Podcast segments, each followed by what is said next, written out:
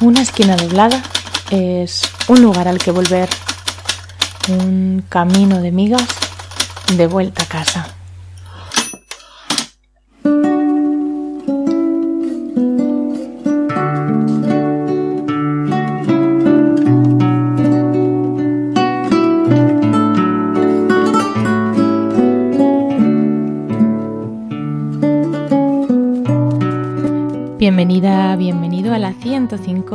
FM. Yo soy Sara y estaré aquí en este programa, en este punto del dial, en una esquina doblada hasta las 8 de la tarde.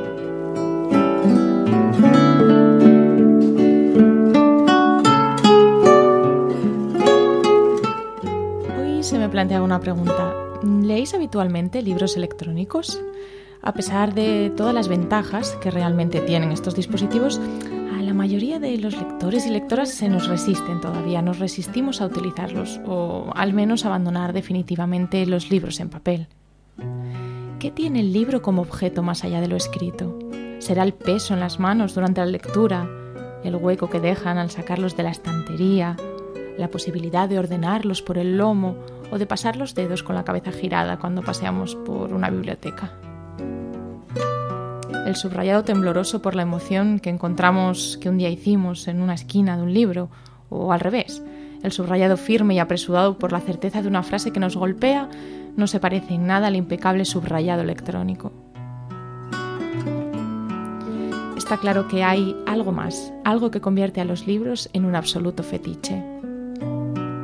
Hoy dedicamos este final de domingo, el último domingo de enero, a recrearnos en esta idea y lo hacemos leyendo solo la primera página de algunos libros.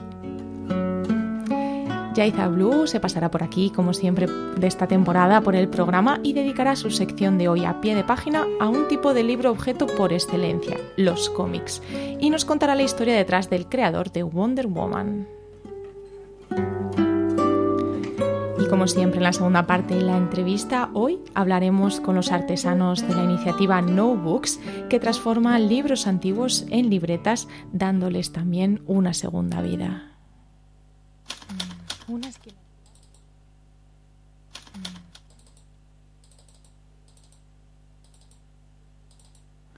Parece que tenemos aquí un pequeño problema con la música. Traíamos eh, unos temas de Elena Setien, de su último disco. Eh. Pero no están por la labor de sonar, así que vamos a ver por aquí qué otros temas tenemos. Vamos a tener que cambiar un poco la música que iba a sonar hoy, pero bueno, seguro que no hay problema porque en realidad cualquiera es buena para acompañar a los libros que traíamos. Así que vamos a probar a ver si esta otra que, que tenemos por aquí quiere funcionar.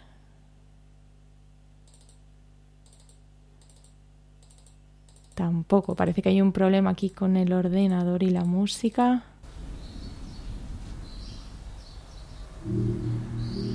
Este tema sí, es otro de Lena Setien, de su último disco, este que decimos que íbamos a escuchar, Unfamiliar Minds.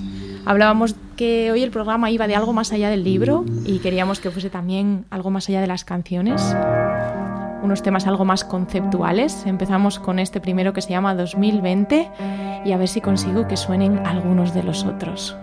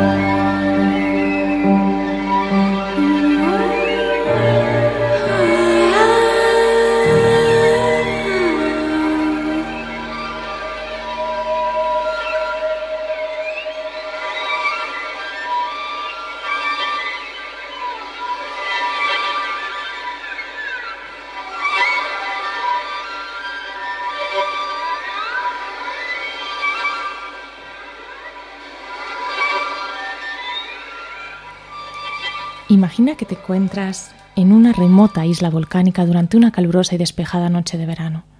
Las aguas del océano que te rodea están tan calmas como las de un lago. El insignificante oleaje apenas alcanza a lamer la arena de la orilla. No se oye ningún ruido. Estás tendido en la arena, con los ojos cerrados. La arena, reconocida por el sol, calienta el aire, saturado de aromas dulzones y exóticos. Nada perturba la paz del ambiente. De repente, un chillido a lo lejos te hace respingar y otear con preocupación la oscuridad. Y a continuación, nada. Lo que fuera chillaba calla ahora. No hay nada que temer después de todo. Puede que esta isla sea peligrosa para algunas criaturas, pero no para ti.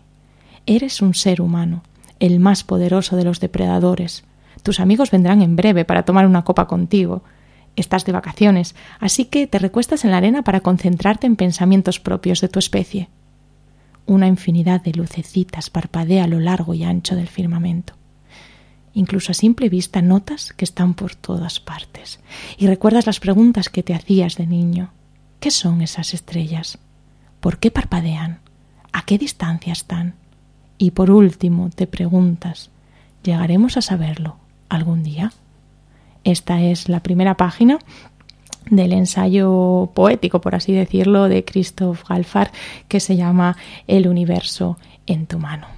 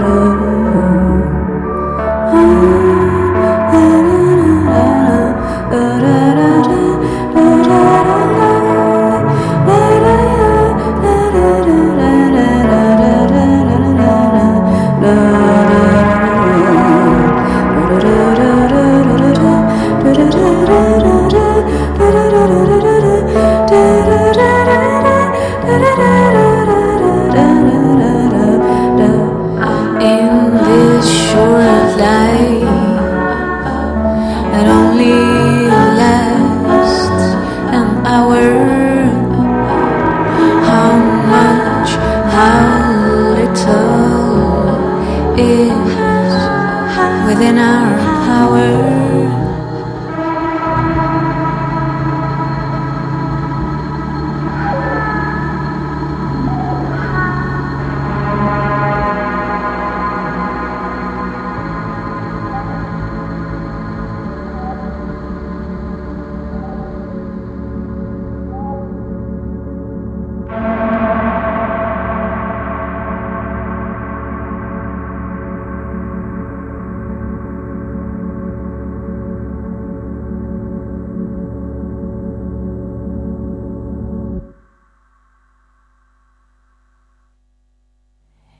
Con las tripas llenas, doloridas, el vientre negro cargado de agua oscura y fría, y de rayos y de truenos. Veníamos del mar, de otras montañas y de toda clase de sitios, y habíamos visto toda clase de cosas. Rascábamos las piedras de las cimas como la sal para que no creciera ni la mala hierba. Elegíamos el color de las crestas y el de los campos, el brillo de los ríos y el de los ojos que miran al cielo. Cuando los animales nos vieron llegar, se acurrucaron en lo más profundo de las madrigueras. Unos encogieron el pescuezo y otros levantaron el hocico para captar el olor a tierra mojada que se acercaba. Lo cubrimos todo como una manta. Los robles y los bojes, los abedules y los abetos. Y todos guardaron silencio porque éramos un techo severo que decidía sobre la tranquilidad y la felicidad de tener el espíritu seco. Después de llegar, después de la calma y de la presión, después de acorralar el aire suave contra el suelo, disparamos el primer rayo. ¡Bam! ¡Qué alivio! Y los caracoles enroscados en su solitaria casa se estremecieron sin dioses ni oraciones, sabiendo que si no morían ahogados, saldrían redimidos a respirar la humedad. Así comienza la última novela de Irene Solá, Canto yo y la montaña baila.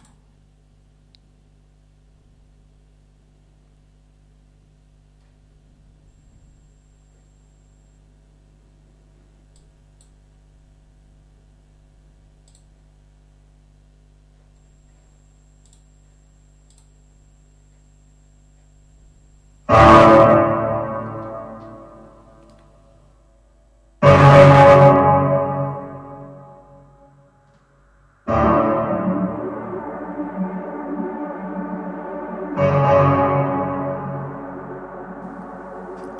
dwell in possibility.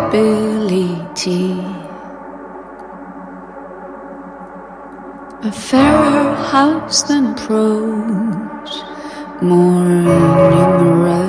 numerous of windows, superior for doors. I dwell in possibility.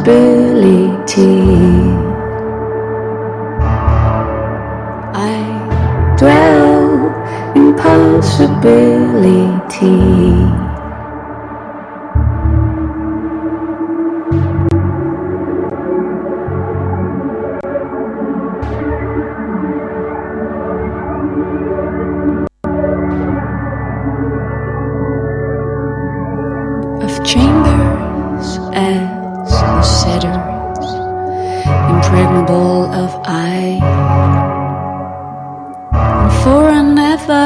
Everlasting roof, the game rolls of the sky. I dwell in possibility. I dwell in possibility.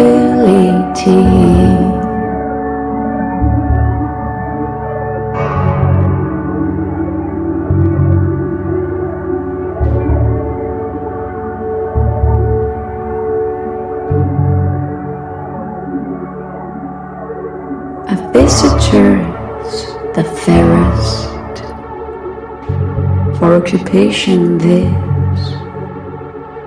The spreading wide my narrow hands to gather paradise. I dwell in possibility.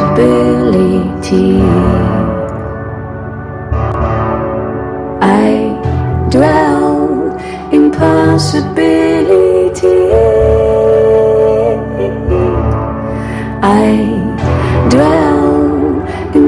possibility.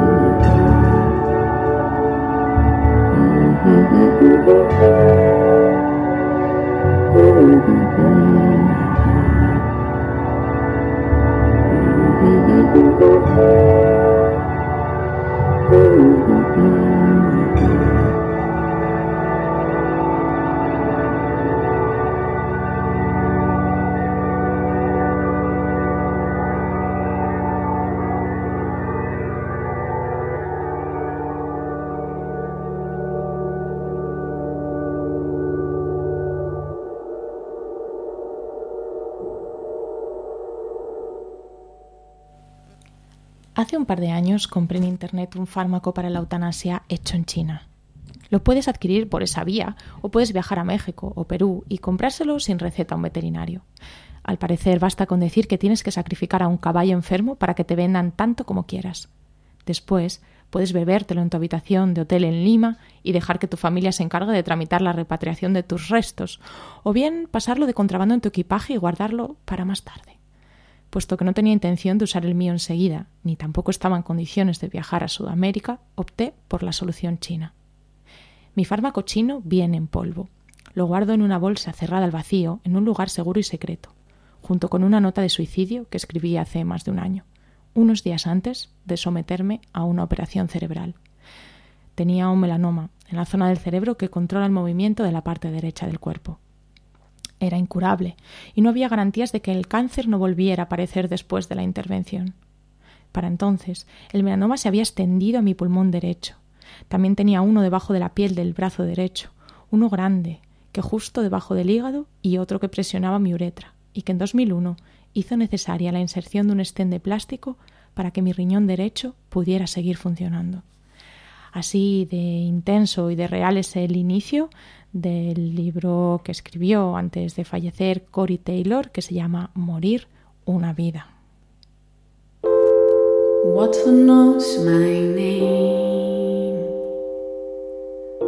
takes me to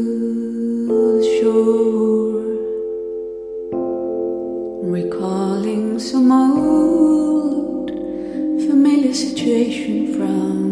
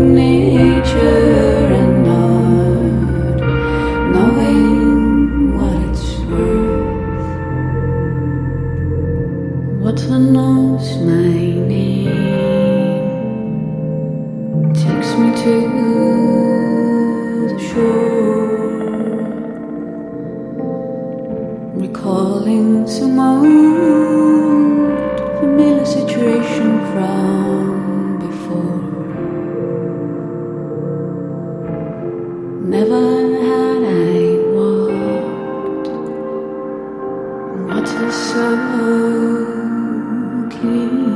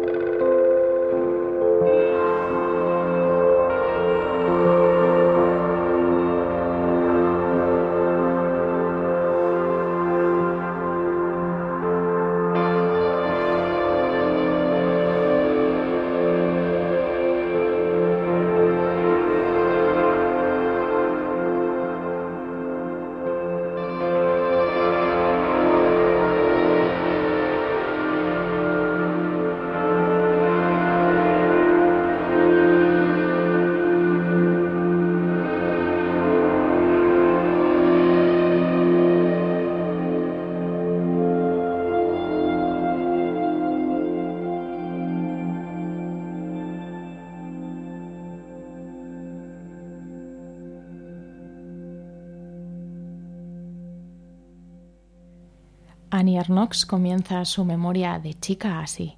Hay seres que se ven anegados por la realidad de los otros, su manera de hablar, de cruzar las piernas, de encender un cigarrillo, atrapados en la presencia de los otros. Un día, más bien una noche, se dejan arrastrar por el deseo y la voluntad de un único otro. Lo que creían ser se desvanece, se disuelven y miran cómo obra, cómo obedece, arrastrado por el curso desconocido de las cosas, su reflejo. Van siempre por detrás de la voluntad del otro, no la alcanzan nunca, les lleva siempre un tiempo de ventaja. Ni sumisión ni consentimiento, solo el asombro entre la realidad que hace que uno se diga simplemente ¿qué me sucede? o me está sucediendo a mí, salvo que en esa circunstancia ya no hay un yo, o al menos ya no es el mismo yo, únicamente existe el otro, amo de la situación, de los gestos, del momento siguiente, que sólo él conoce.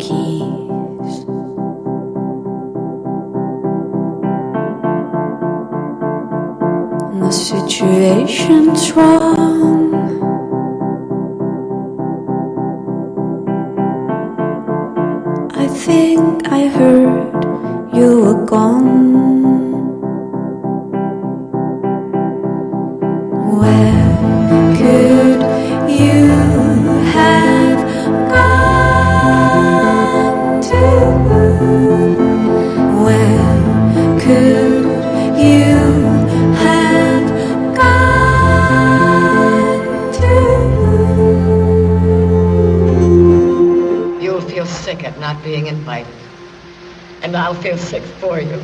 No. You know you'll want to see Marion again, hear her voice, quarrel with her over the bills and the children. The situation's wrong.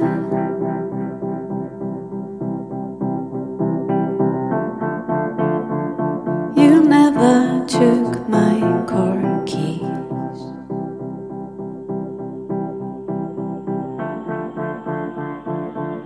The situation's wrong.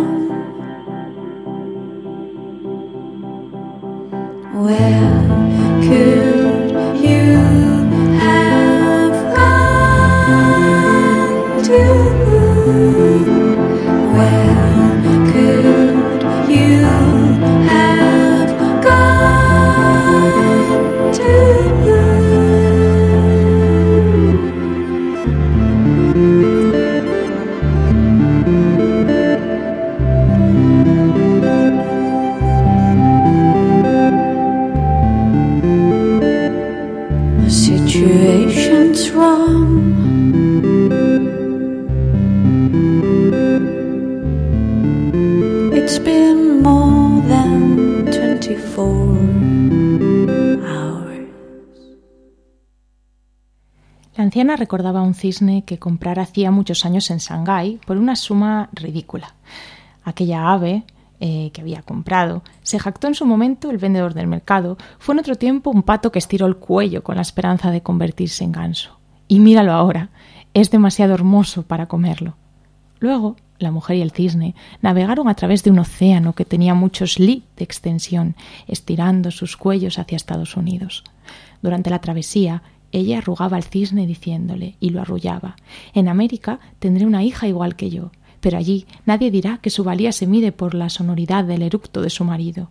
Allí nadie la mirará con desprecio, porque la obligaré a hablar solo en perfecto inglés norteamericano. Y allí estará demasiado saciada para tragar ninguna pena. Sabrá lo que quiero decir porque le regalaré este cisne, un animalito que llegó a ser más de lo que se esperaba de él. Pero cuando llegó al nuevo país, los funcionarios de inmigración le arrebataron el cisne, y ella se quedó agitando los brazos y con una sola pluma del ave como recuerdo. Luego tuvo que rellenar tantos formularios que olvidó por qué había ido allí y lo que dejó atrás. La mujer había envejecido y tenía una hija que creció hablando solo inglés y tragando más Coca-Cola que penas. Desde hacía mucho tiempo, la mujer quería darle a su hija la única pluma de cisne y decirle Ahora, tal vez, tal vez parezca que esta pluma no vale nada, pero viene de lejos y trae consigo todas mis buenas intenciones. Y aguardó, un año tras otro, hasta el día en que pudiera decirle eso a su hija en un perfecto inglés norteamericano. Así comienza el Club de la Buena Estrella de Amitan.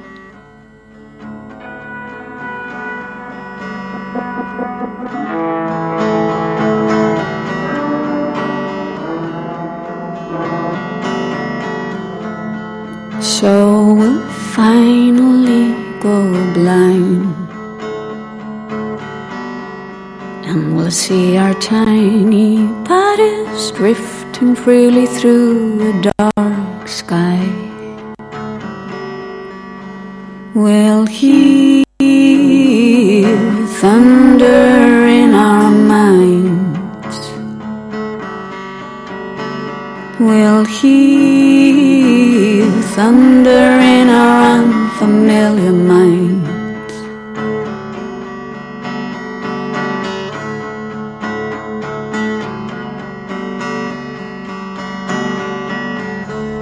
Recreation will not be our creed. We will be the new beginners of a futuristic language everyone can speak. And we'll hear thunder in our minds. We'll hear thunder in our unfamiliar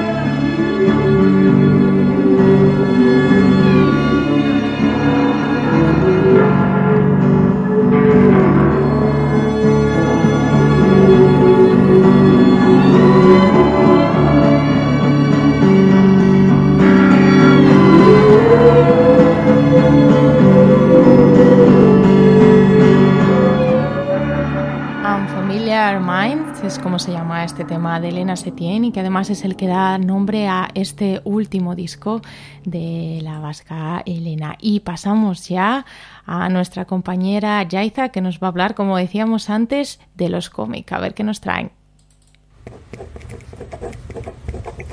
A pie de página. Notas lectoras de Yaiza Blue. No mates si puedes herir, no hieras si puedes someter, no sometas si puedes apaciguar y no alces en ningún caso tu mano si antes no la has extendido. Querida oyenta lectora, querido oyente lector, tengo una pregunta que hacerte. ¿Coleccionas cómics? Es objeto que levanta tantas pasiones como indiferencia o incluso rechazo tratado a veces como un artículo infantil propio de mentes más jóvenes, amantes de la fantasía y mundos extraños. Abríamos esta nota lectora con una frase de uno de los personajes más conocidos de la editorial DC, un personaje que siempre ha dado lugar a muchos debates en diversos espacios. Hablamos de Wonder Woman, la princesa Diana de Temistira, hija de la reina Hipólita y del dios Zeus. De esta unión solo podría esperarse el nacimiento de un ser muy poderoso. Pero no es de Diana de quien vamos a hablar hoy, sino de su creador, William Moulton Marston, un hombre que, pese a ser investigador en el campo de la psicología y profesor de universidad, acabó siendo más popular por otras cuestiones que nada tenían que ver con la ciencia. ¿Recuerdas el lazo de la verdad que portaba la Mujer Maravilla? Diana lo lanzaba hábilmente para dar caza a los villanos y estos, atrapados bajo su influjo, se veían obligados a decir la verdad. Pues bien, William Moulton Marston, junto a su mujer Elizabeth Holloway Marston, fueron también artífices de la prueba de presión sistólica en sangre que se incorporaría más tarde a las mediciones de lo que hoy conocemos como polígrafo o máquina de la verdad. Elizabeth fue una abogada y psicóloga británica que se graduó sin el apoyo de su familia, pagando ella misma sus estudios y convirtiéndose en una de las poquísimas mujeres con un título de Harvard en aquella época. Elizabeth conoció a William cuando ambos trabajaban en la universidad y comenzaron una relación en la que más tarde entraría a formar parte Olive, una alumna de la universidad, pasando así a formar una relación poliamorosa. Ambas tuvieron hijos con William y permanecieron juntas incluso después de la muerte de este. Como podréis imaginar, en los años 20 era una relación llena de rumores y de historias que nunca se sabrá si son ciertas. Se dice que ambas mujeres fueron la inspiración que dio vida a Wonder Woman y no solo eso, sino que ambas participaron activamente en el proceso de creación. Madres, ¿pueden permitirse el lujo de tener una familia numerosa? ¿Quieren más hijos? Si no es así, ¿por qué los tienen? No maten, no quiten la vida, sino prevengan. Estas palabras estaban escritas en folletos repartidos por Nueva York promocionando la apertura de la primera clínica especializada en el control de la natalidad. Hablamos del año 1916. Casualmente, la fundadora de esta clínica fue la enfermera Margaret Sanger, tía de Olive, la última en unirse a la familia Marston. Esta clínica solo estuvo abierta unos días, ya que no respetaba las leyes estatales sobre la distribución de materiales e información anticonceptiva, y Margaret acabó presa por esto pero más tarde fundó la Liga Estadounidense para el Control de la Natalidad, que proporcionaría información y atención sobre los problemas relacionados con la salud sexual de las mujeres. Como podéis ver, detrás de Wonder Woman hay una familia con historias realmente curiosas, llenas de rumores y secretos, algunos de ellos bastante oscuros. Y con esto me despido hoy hasta el próximo programa con una nueva nota a pie de página.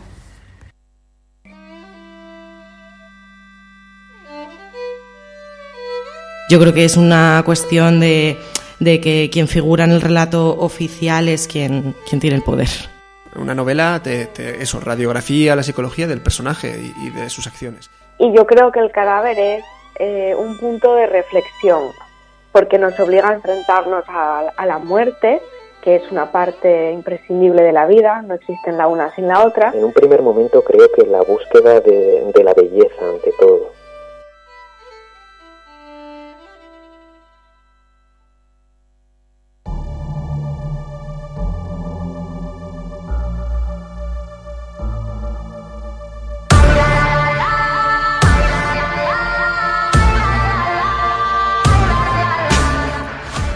llega el momento de darle la palabra a nuestros invitados de hoy y lo hacemos con una alfombra roja musical, este pequeño homenaje a Tanchugueiras. ¿Que, ¿Por qué las hemos elegido? Bueno, pues en primer lugar porque lo hemos preguntado por las redes y todo el mundo habéis dicho que sí, que queríais que sonase hoy en el programa. En segundo lugar, pues para reivindicar su música que realmente sí que nos representa nuestra cotidianidad y nuestros valores culturales. Y en tercer lugar, y no por eso menos importante, porque nuestros invitados de hoy vienen desde Galicia. Al otro lado del teléfono tenemos a los creadores de un pequeño taller de artesanía que practican lo que podríamos llamar economía circular. Águeda Quintans y Juan López trabajan desde 2009 con su marca No Books, transformando libros olvidados en libretas dándoles una segunda vida. Pero mejor que nos lo cuenten ellos. Eh, buenas tardes, Águeda, Juan, bienvenidos al programa. Hola, buenas tardes. Hola, ¿qué tal, Sara? ¿Qué tal? Bien, ¿y vosotros cómo veis esta, este último debate en torno a Eurovisión? ¿Con quién ibais vosotros? Bueno, creo que es eh, evidente con quién íbamos y, bueno, la verdad es que creo que ha sido una de las ediciones en el que el, pre-Eurovisión ha dado más que hablar, está claro. Sí, sí, sí, yo opino lo mismo, la verdad, no, no suelo seguirlo mucho y este año estaba a tope escuchándola, escuchando los temas. Eh, hablando un poco de, de, vuestro proyecto, ¿cómo se os ocurrió la idea de invertir el concepto de que tienen los libros, ¿no? Y convertir una historia ya escrita en una historia con todo por escribir. Bueno, pues en realidad el proyecto surge en 2019 y fue porque eh, literalmente nos encontramos casi 100 libros tirados en un contenedor de reciclaje y los llevamos para casa, para el taller y empezamos a hacer prueba, prueba y error y al final llegamos a, a este a este resultado, ¿no? Eh, hicimos unas pruebas previas con otras ideas y finalmente surgió la idea de hacer libretas con libros desahuciados y que están en, mal estado para aprovechar el, contenido que se puede salvar y, y, e intercalar 100 páginas de papel ecológico reciclado en cada una de ellas y darle una nueva vida a un contenido que estaba en desuso. ¿Y llegasteis a saber de dónde eran todos esos libros que os encontrasteis? ¿De dónde suelen venir normalmente los libros que utilizáis y cómo es el proceso de creación? Pues son libros abandonados que encontramos o gente que quiere hacer limpieza en, casa y somos, digamos, el último recurso. Después de vender lo que es vendible o aprovechar lo que es aprovechable, estamos nosotros con, recogiendo, digamos, esos eh, libros que no pueden tener un segundo uso porque están en muy mal estado. Entonces, eh, tenemos llamadas de, de, gente que está haciendo limpiezas de, de casa o expurgos de bibliotecas o libros literalmente tirados en la calle. Claro, estos días, eh, cuando anunciábamos en las redes que íbamos a hablar con vosotros, poníamos, eh, ¿qué pasa si arrancamos las páginas a, Delibes? ¿no? Y, no, y, vosotros nos corregíais muy bien y decías, no, ¿qué pasa si compartimos las páginas con Delibes? Y se me venía a la cabeza una frase de, de Penac, de su ensayo como una novela, que dice, hablando de los lectores, que a los libros se lo hacemos sufrir todo, pero la manera como los maltratan los demás es la única que nos apena, ¿no? Y que muchas veces seguramente os habréis encontrado con alguien que le parezca, ay, arrancar las páginas a los libros, ¿no? Cuando habitualmente, pues, ponemos un vaso encima, nos cae comida, los manchamos, los doblamos, los llevamos a la playa y los llenamos de arena, pero siempre nos parece que los que los, que los maltratan son los demás. Eh, no sé si os ha pasado que alguien os ha comentado algo. No, yo tenía, yo tenía miedo que a lo mejor eh, eh, coleccionistas, eh, gente que, que, que, pone en valor eh, las cosas que ya han vivido una vida, pues a lo mejor eh, sí que pudieran venir y llamarnos la atención, ¿no? En plan, pero bueno, ¿qué estáis haciendo? Porque, porque hoy en día hay coleccionistas de, de todo tipo de cosas, pero la verdad es que la, la acogida en general del proyecto ha sido ha sido muy buena. Tanto gente que es aficionada a la papelería se ha acercado para, para darnos la enhorabuena eh, sobre el proyecto, y, y, y, tanto tanto como, como lectores ávidos que, que, reconocen los libros, libros que ellos han tenido y que, y que bueno, y que les hace gracia volver a ver eh, esas portadas y poder releer un par de frases a la, a la par que, que escribir y, y, anotar al lado pues eh, cosas de, de su vida sí, sí que nos gusta dejar claro, eh, para no herir sensibilidades y que quede clara la idea del proyecto, que usamos libros que están o en mal estado o que son libros técnicos que ya no tienen desactualizados, desautorizados y que no tienen su función hoy y que están totalmente eso abandonados o desahuciados. O sea, no, no destrozamos libros que están bien para hacer libretas. Vamos. Claro, incluso hay, hay algunos libros que encontramos y que nos parecen que a lo mejor pueden ser eh, valiosos por eh, la fecha de edición o por el tipo de, de, contenido que tienen y tal, y entonces esos los, los apartamos y, y, los dejamos en cuarentena hasta que comprobamos si, si, si realmente a lo mejor eh, es un incunable que, que, debería de pertenecer a una biblioteca o a un museo y no y no debería de tener esta, esta segunda vida que nosotros le proporcionamos a, a, a los libros que transformamos. Claro, cualquiera que os escuche hablar o que siga vuestras redes donde habláis del proyecto eh, se da cuenta de que sois eh, amantes de los libros por encima de todo. Eh, ¿Qué libros ha hecho más ilusión transformar de, de, los que habéis hecho hasta ahora? En realidad yo creo que ninguno en especial. Yo creo que el primero. Eh, a, a, mí si me preguntas. Cuando realmente después de hacer un par de pruebas vimos que había un resultado y cuando el resultado es el que tú esperas o incluso te sorprende el feedback luego de la gente cuando lo, lo enseñas, yo creo que le tengo más cariño a los primeros. Eh, por, por, el resultado más que nada. Sí, yo por mi parte sí que es verdad que me hizo mucha ilusión transformar unos libros que nos donó una amiga mía, que, que eran libros de, de derecho de su abuelo, y, bueno, y podías eh, ver entre las páginas que, que, había subrayado, que había corregido erratas, y entonces como bueno, como conocía a la, a la nieta del, del, dueño, pues eh, no sé, me pareció una forma de, de conectar, aunque aunque claro, el tiempo y el momento y el uso que le estaba dando al libro no tenía nada que ver, pero me pareció muy muy emocionante poder hacer ese contacto intergeneracional en, aunque fuera en diferido, claro. Claro, y estáis deseando que llegue alguno a vuestras manos que aparezca para, para darle una segunda vida. ¿Algún título especial o algún autor o autora especial? No, la, la, verdad es que no, no buscamos nada. O sea, nos surge, claro, aparecen los libros. Que nos contactan o por la página web o vía Instagram, muchos, y nos piden, oye, ¿tenéis algo de Pessoa o tenéis algo de eh, Roberto Bolaño o tenéis algo? Entonces, eh, nos hace ilusión hacer el match si coincide, ¿no? Pero claro. no tenemos especial interés en uno especial nosotros. Que, claro, claro. claro, no. Es, es, a veces se nos hace un poco difícil porque la gente busca cosas muy, muy específicas, ¿no? Entonces, viene alguien y te, y te pide un libro sobre fisioterapia o sobre eh, mascotas y, dices, claro, es que eh, hay, hay mucha temática porque probablemente a lo mejor en, en los 60, 70, que son a lo mejor los años donde, donde y, y más atrás de los libros que nosotros transformamos, pues que a lo mejor no se editaban de forma popular, ¿no?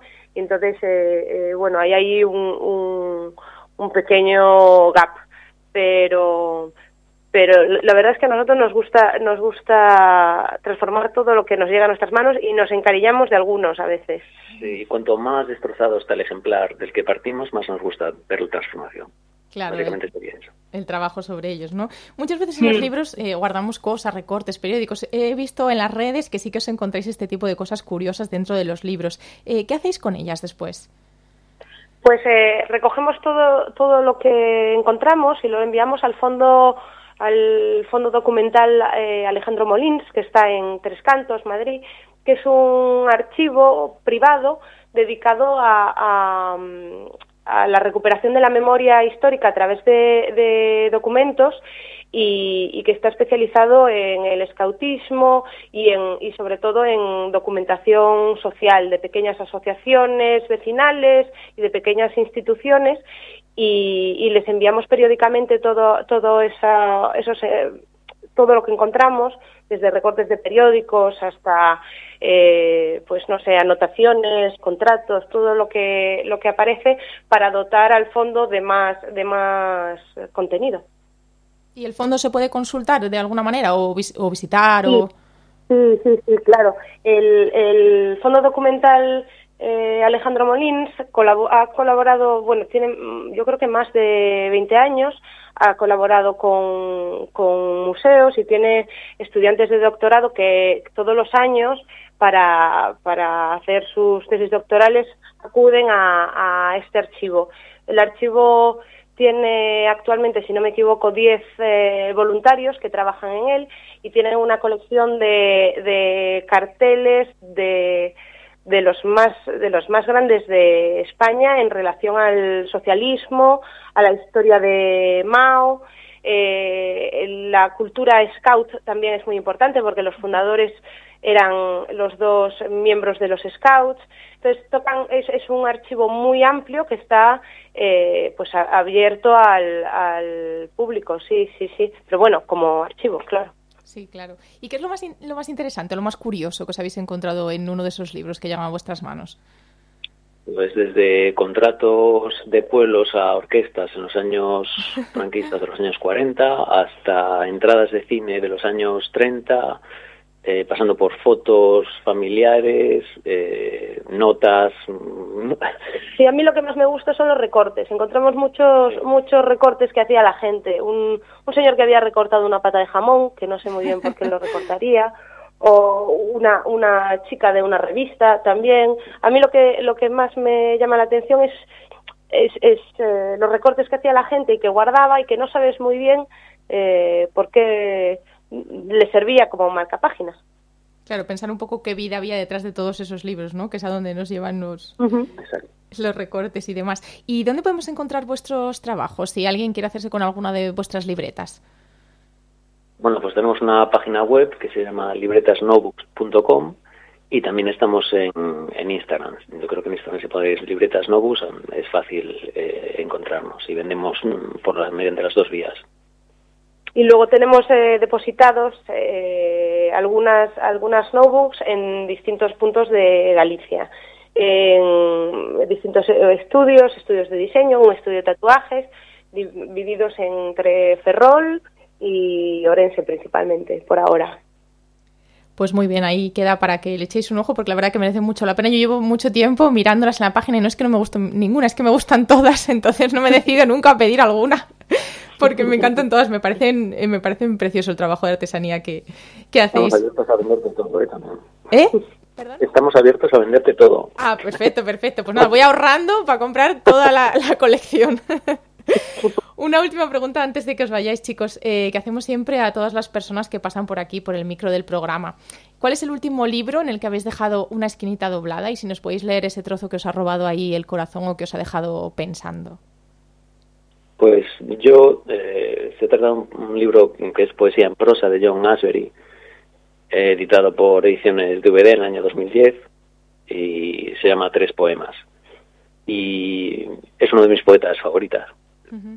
Pues te escuchamos. Yo eh, no, no, no debo ser tan emocional. Ahora estoy leyendo Crack, que es una una breve historia de la, de la economía que es publicado por la editorial Ventos, que es una editorial que hace publicaciones de, de ensayos sobre ecología, feminismo y, y, economía. Bueno, pues si queréis, ¿nos leéis un trocito de cada? Mm. ¿Los tenéis por ahí a mano o no? Sí, sí, te puedo hacer una, una cita breve de, de la, una de las que más me gustan de John Asbury. Es muy breve. Espera, primero a lo mejor mm, leo yo lo poco de economía que teño, que bueno, una edición en, en gallego, porque Troventos publica en gallego. Ah, perfecto, pues en gallego. Y, y bueno, me quedé un poco en, en la parte de la inflación, que además eh, estamos, eh, estamos en ese punto y, y habla de que, bueno, mmm, para entender como eh, funciona a inflación, tomando a realidade de hoxe como base, o máis sinxelo imaginar un escenario de realismo máxico. Este, que ocorrería se cada un de nós despertase mañá cun cero de máis na conta. Y el, la cita de Juan es probablemente es mucho más poética. Es una persona tremenda, pero me gusta. Bueno, desde luego que la tuya deja pensando, ¿eh? porque yo me he quedado pensando. Sí, sí te cambia la vida un cero más. Sí, la sí, la mía desde luego. Bueno, pues la cita de John Asbury eh, dice algo así. Eh, cabe decir algo acerca de estos días indolentes, cada uno de los cuales destila su gota de veneno hasta llenar la copa. cabe decir algo en su defensa, porque no podemos escapar de ellos. Un poco tremenda, pero Sí, sí, también. La verdad que las dos que habéis elegido terminamos el programa como, bueno, pensando pensando y, como tiene que ser un domingo, ¿no? muchas gracias, Águeda, muchas gracias, Juan, por aceptar esta llamada y por venir a, hablar aquí de vuestro proyecto. A vosotros. Sí, muchas gracias, Sara. Nada, y el libro que hablábamos antes eh, de Penac dice que el lector tiene pues derecho a no leer, a saltarse las páginas, a no terminar un libro, a releer, a ojear. Ahora, después de hablar con vosotros, yo también añadiría que tenemos derecho a crear con los libros, ¿no? Y hacer con ellos pues un poco lo que nos parezca. Así mm, que... Muy acertado. Sí, señor. Con Penac os despido. Un abrazo a los dos. un abrazo. Chao, chao. Chao, chao, chao.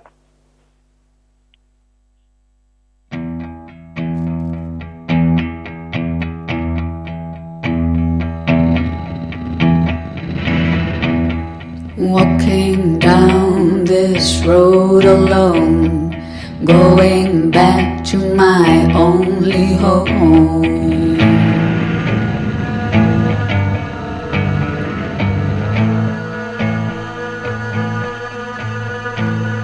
Desert speed, I'm slowing down. Steps of stone are gonna make me frown.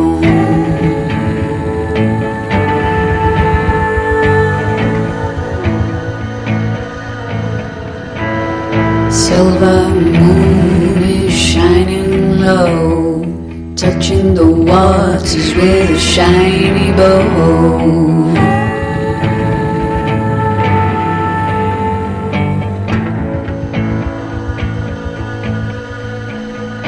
Give me a break, I wanna watch it move. I wanna change the situation, wanna make things groove.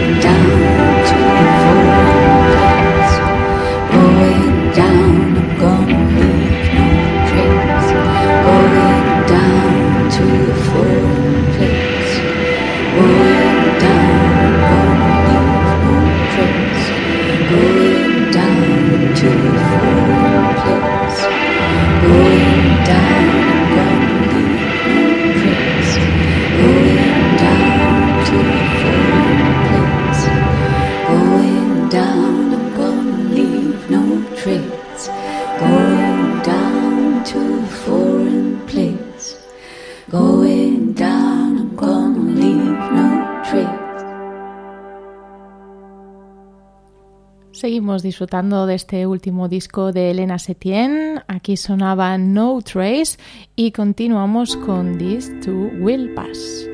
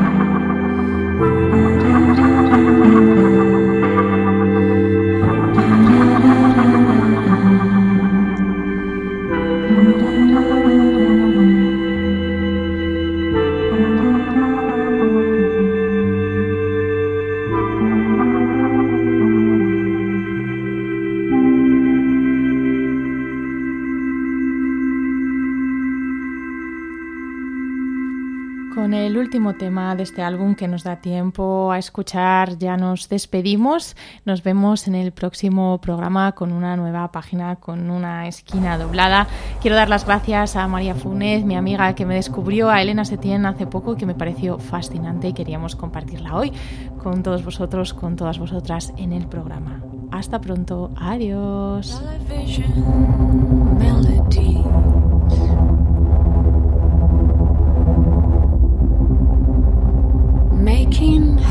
Feel